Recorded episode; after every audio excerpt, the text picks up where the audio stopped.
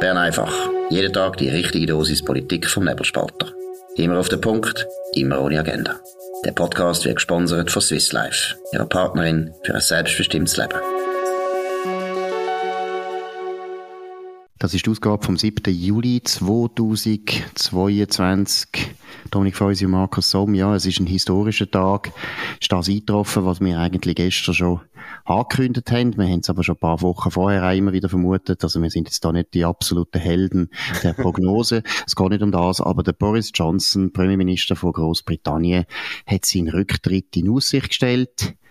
Das wird jetzt wahrscheinlich schnell gehen. Also irgendwie im Herbst wird er dann definitiv abtreten, aber jetzt ist ja noch Ferien. Also Boris Johnson ist am Ende. Es ist eine von, meiner Meinung nach, eine von der unglaublichsten Tragödien, die sie je gegeben hat. Ich meine, der hat den Brexit gewonnen, der hat den Brexit durchgesetzt, der hat nachher eine von der grössten Mehrheiten gewonnen, wo ein konservativer Premierminister je in den Wahlen gewonnen hat. Er hat einen grossen Teil von Nordengland gewonnen.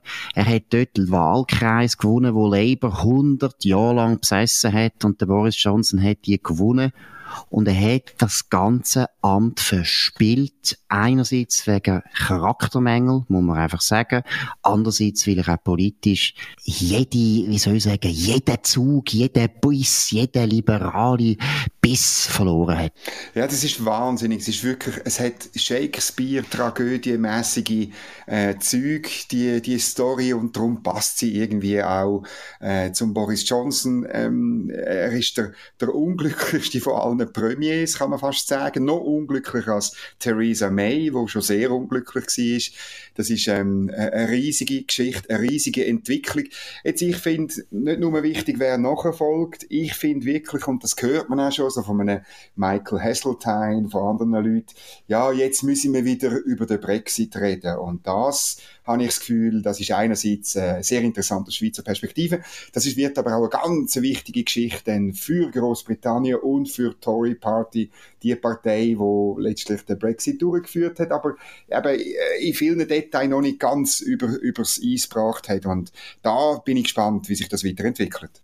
Gut, ich muss ehrlich sagen, der Michael Heseltine ist ein bisschen Christa Markwalder von England. Ja, exakt. aber die gibt's, Markus. Ja, ja, die so. gibt's und der wird jetzt nicht ruhig gehen. Aber ehrlich gesagt muss ich sagen, das glaube ich nicht, dass das noch einmal aufkommt, aber ich kann mich täuschen.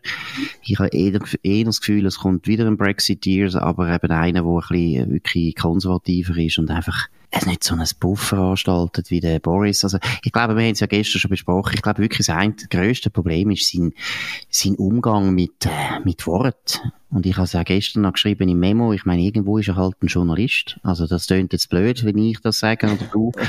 Aber es ist einfach so. Man muss, das ist etwas, wo man gerade als Journalist immer muss aufpassen, oder? Dass wir, wir haben eine wahnsinnige, äh, ja, wir haben das Talent natürlich, die Wirklichkeit einfach zu beschreiben. Und einmal, äh, wenn man nicht aufpasst, dann beschreibt man die Wirklichkeit nicht so genau, sondern schaut eher, dass die Pointe stimmt.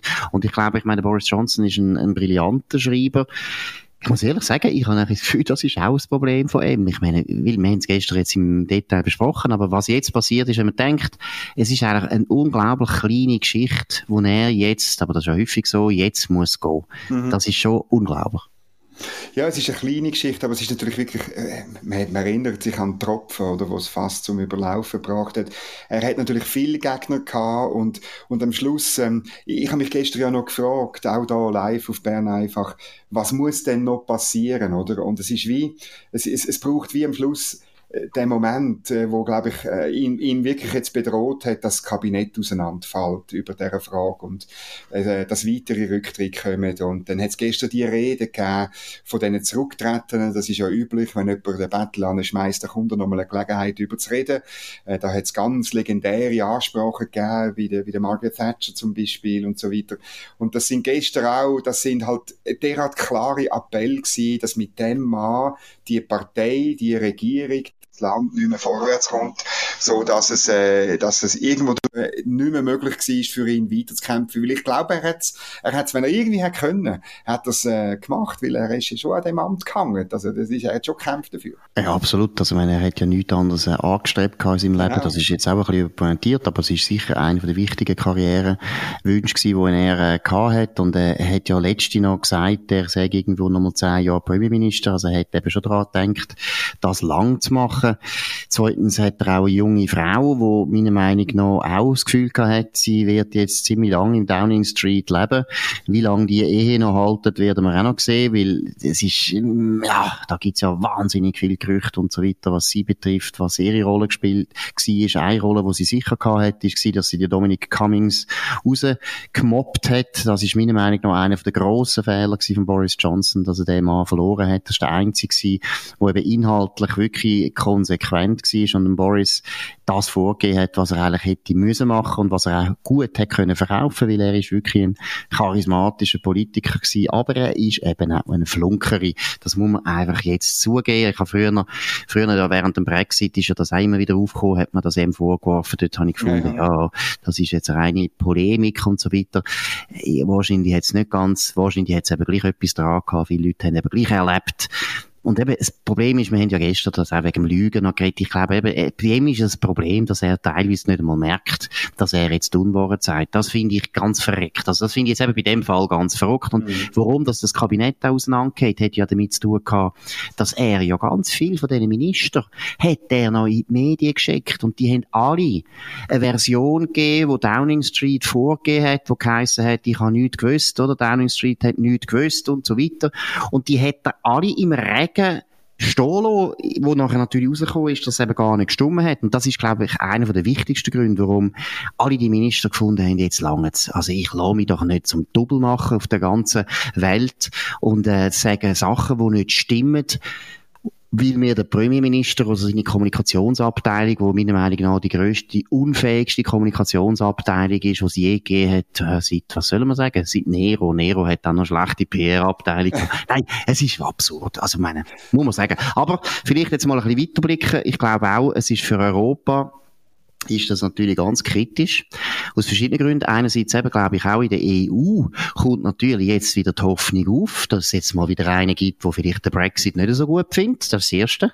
Also das, was du gesagt hast wegen Heseltine, das ist dort sicher auf der Agenda. Sicher in Brüssel. Und in äh, England haben wir ja genau die gleiche fünfte Kolonne wie bei ja. uns auch, wo immer wieder kommt und nie kann aufhören und immer wieder unterstützt wird natürlich von Brüssel. Das ist klar. Das ist eine Problem. Das andere Problem ist aber auch Ukraine. Also da muss man sagen, die Engländer sind wahnsinnig wichtig für die Unterstützung. Der Boris Johnson persönlich ist wichtig für die Unterstützung von der Ukraine gegen Russland. Das ist auch ein ganz neues Spiel. Da muss man schauen, was für ein Nachfolger kommt. Vielleicht ist der Nachfolger besser. Die Leute, die jetzt im Gespräch sind, die finde ich alle recht gut. Da können wir vielleicht morgen mal noch ein bisschen drauf eingehen, ein bisschen schauen, was das für Leute sind. Aber eben, es ist also ein Entscheid oder ein, ein, ein Rücktritt, wo ganz Europa erschüttert. Ja, das ist zweifellos so, hat auch damit zu tun, dass äh, Großbritannien, ähm, obwohl sie nicht mehr in der EU sind, ähm, vielleicht mehr denn je eine ein Führungsmacht sind in Europa, und zwar ökonomisch, aber insbesondere auch militärisch. Und ich denke eben, es gibt verschiedene Gerüchte, wer da, wer da ähm, könnte in Betracht kommen. Vielleicht ganz, ich äh, diskutiere wir es vielleicht gescheiter morgen, aber Penny Mordaunt wird vom Telegraph äh, gebracht mit einer Quote von 4 zu 1. Das ist schön, äh, englische Blätter, da wird immer gerade eine Wettquote angegeben. Rishi Rishi Sunak ebenfalls 4 zu 1. Ähm, das ist der Schatzkanzler, der eben mit seinem Rücktritt das ausgelöst hat, die, die Krise. Die Liz Truss, äh, wo sich als Maggie Thatcher sieht, hat eine Quote von 7 zu 1. Und äh, noch ein bisschen besser ist der Ben Wallace, der Verteidigungsminister aus Schottland, mit einer Quote von 13 zu 2. Und der Said Javid, der Gesundheitsminister, der ebenfalls zurückgetreten hat, hat ebenfalls die Quote 13 zu 2. Das sind so ein bisschen die fünf Favoriten, die der Telegraph einmal im Moment sieht. Und vielleicht noch etwas, was wir auch noch müssen, den morgen ein bisschen vertiefen.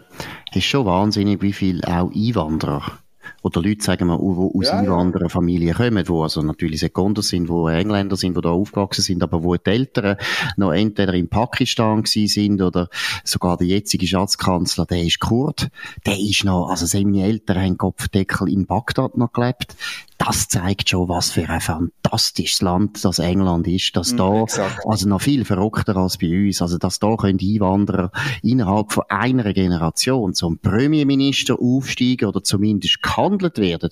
Als Premierminister stellen wir uns mal vor, es gäbe bei uns endlich mal, und ich finde, ich wäre völlig dafür, endlich mal einen Bundesrat, wo, sie, wo unsere Familie kommt von Ex-Jugoslawien, da ist mir gleich, ob es Serbien, Kosovo oder Kroatien oder Slowenien, da könnt ihr auswählen, aber stellen wir uns das einmal vor, das wäre viel dringender als das ständige Geschwätz, Entschuldigung, ja, die Frauen müssen wir auch noch berücksichtigen. Wäre viel wichtiger, dass wir mal einen echten Einwanderer im Bundesrat hätten.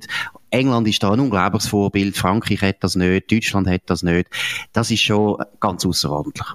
Das ist ein gutes Stichwort. Ich werde überleiten zum zweiten Thema. Heute Morgen ist der 18. Bericht vom Observatorium zum Freizügigkeitsabkommen veröffentlicht worden.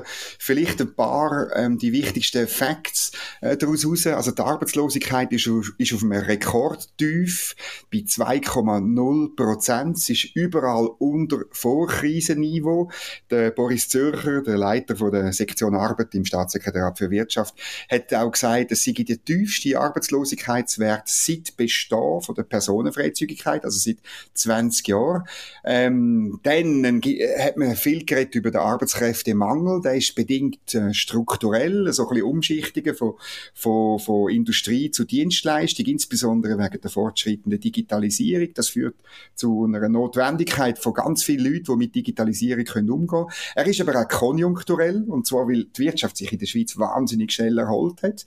Ähm, er ist überhitzt, der Arbeitsmarkt, hat der Boris Zürcher gesagt. Und der Mangel ist auch demografisch, weil mehr Leute in Rente gehen, als frisch auf den Arbeitsmarkt kommen. Und das Resultat ist eine, eine, eine höhere Zuwanderung. Ähm, genaue Zahlen hat man nicht sagen, wie, wie es bis am Ende Jahr aussieht. Aber die Leute braucht es offenbar auf dem Arbeitsmarkt, ist einmal die Message heute Morgen gewesen. Und vielleicht noch eine weitere Zahl aus der Krise, oder? Die Arbeitslosigkeit in der Krise ist äh, bei den Schweizer um 0,8 Prozent aufgegangen, bei den Ausländern um 1,8 Prozent.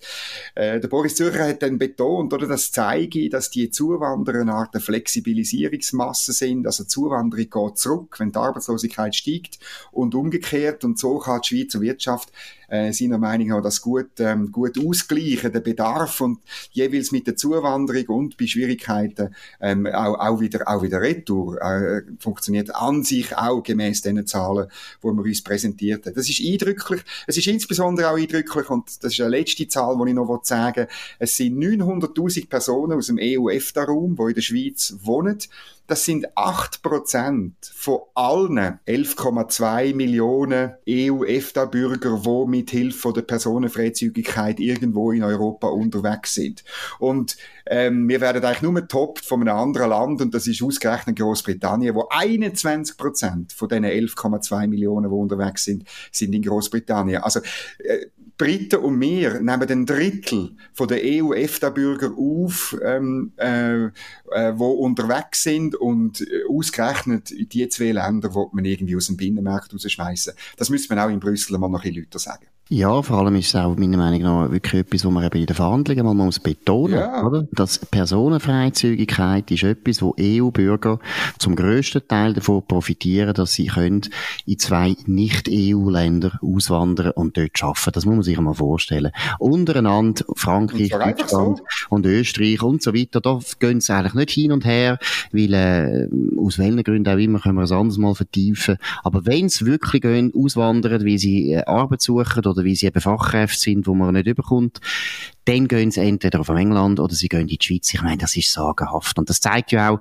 dass Personenfreizügigkeit in der ganzen EU 27 eine sehr untergeordnete Rolle spielt, oder? Das nämlich, ich meine, wenn du überlegst, Deutschland hat 82 Millionen Einwohner und wir haben äh, etwa 8 Millionen, wir haben zehnmal weniger und trotzdem haben wir noch so einen höheren Anteil von Einwanderern dank der Personenfreizügigkeit. Das ist verschwindend, also wenn man es proportional dem Vergleich mit äh, Deutschland ja, ja. zum Beispiel, ist das ein verschwindender kleiner Betrag oder was soll man sagen, eine kleine Zahl, wo die Deutschen aufnehmen im Vergleich zu uns. Das heißt, auf Deutsch gesagt, Theo muss uns sehr dankbar sein. Und das ist ja auch so. Ich meine, ist ja klar. Deshalb wollen sie ja Personenfreizügigkeit völlig ja so ausgestalten, dass wir gar nichts mehr machen können, dass der Lohnschutz fällt, dass sie können profitieren von diesen unendlich hohen Löhnen, die die Schweiz hat. Das ist ja der Grund, warum sie Rahmenabkommen wollen. Und deshalb sind alle Leute so unendlich naiv, die gemeint haben, ja, das Rahmenabkommen ist irgendeine so eine abstrakte Sache und ja, ja, und da finden wir schon eine Einigung.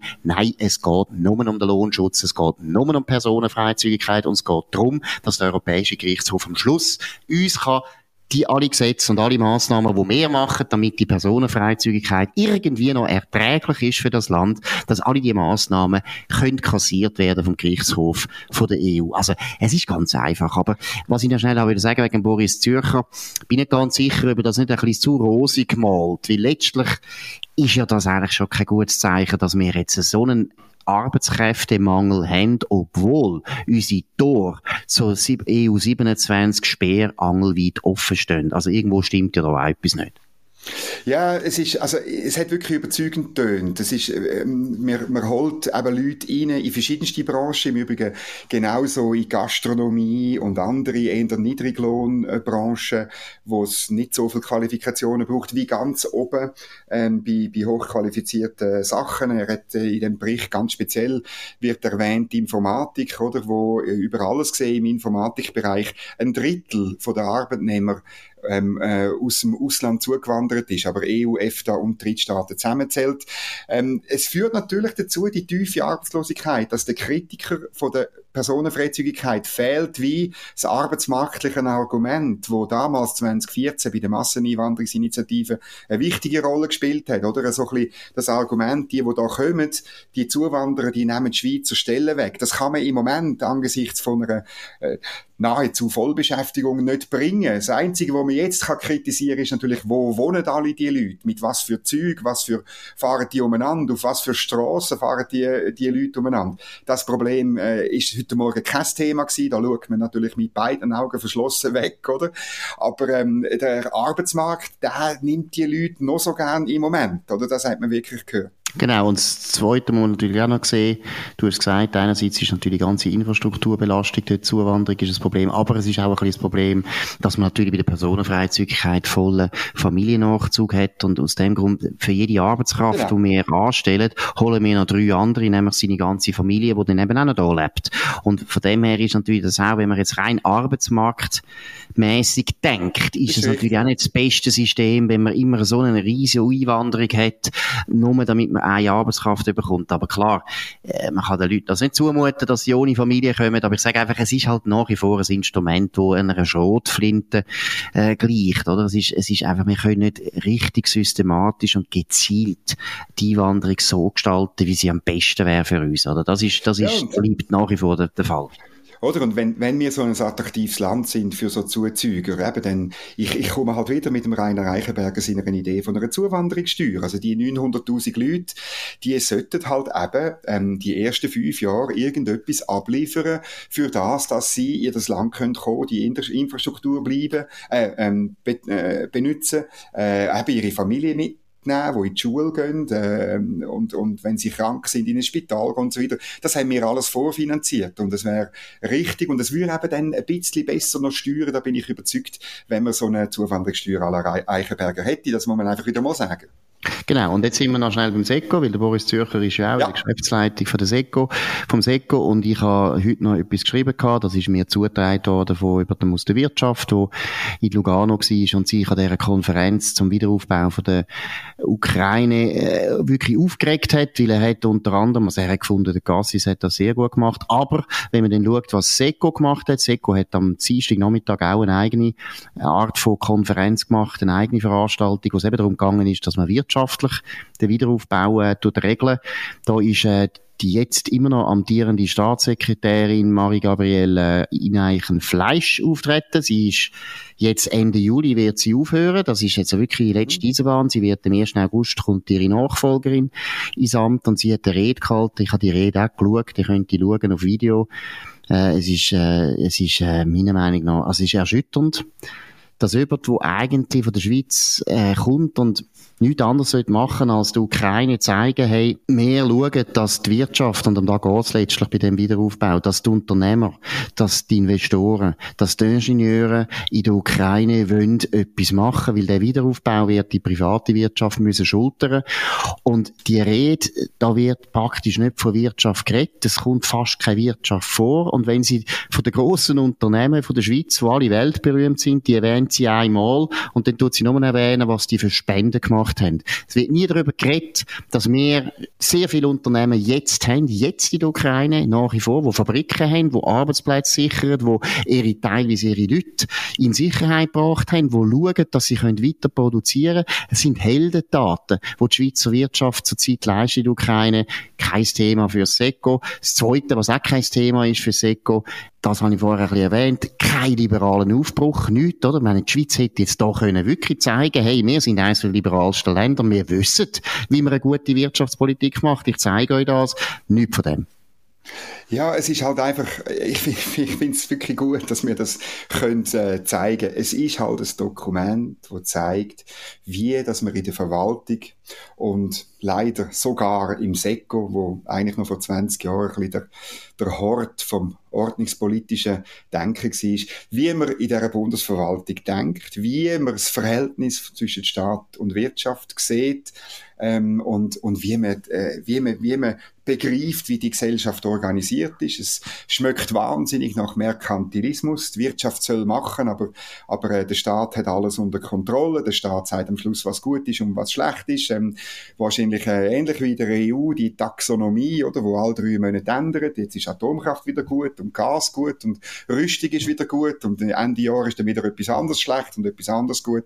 Es ist so die, eben, es ist äh, Merkantilismus 2.0 und das macht einfach jede Art von Innovation, von Unternehmertum, macht das kaputt. Und wer das nicht begreift, der sollte eigentlich nicht Wirtschaftspolitik betreiben. Ja, und es ist dann auch so, oder, an dieser Konferenz, wo dann äh, auf dem Podium hocken dann nur Politiker oder Chefbeamte. Es hockt kein, kein Unternehmer, kein Manager, kein Ingenieur, niemand, kein Bankier.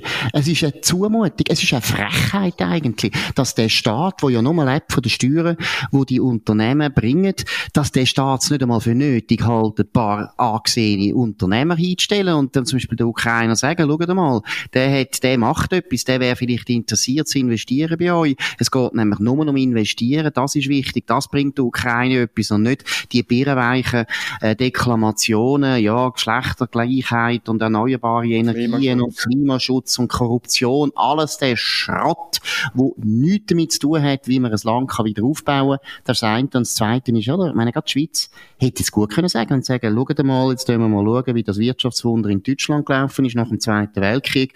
Was hat dort Ludwig Erhard, der Vater von dem, vom, vom Wirtschaftswunder, vom deutschen Wirtschaftswunder predigt, der ist nicht gekommen und hat von, von erneuerbaren Energien geredet, sondern er hat gesagt, wir machen liberale Rahmenbedingungen, damit es für alle Unternehmer und alle Unternehmen interessant wird, bei uns zu investieren. Und dann sind alle gekommen. Und dann kann man Korruption bekämpfen. Und dann kann man vielleicht erneuerbare Energien bringen. Dann kann man auch Geschlechtergleichheit durchsetzen. Aber zuerst muss man mal Bedingungen schaffen, dass privates Kapital überhaupt kommt. Und also muss ich ehrlich sagen, es ist eine Zumutung. Und wenn ich, wenn ich jetzt auch wieder daran denke, wir haben es schon mal besprochen, dass der Wirtschaftsminister Guy Parmelin immerhin von der SVP eine Nachfolgerin jetzt portiert hat, wo genau im gleichen Spital krank ist und wo gar nichts bringt, was Wissen, was Know-how betrifft, eine gute Wirtschaftspolitik betrifft, was der Bund könnte machen, dann muss ich mich schon auch fragen, für was ist die Guy Parmelin Bundesrat geworden.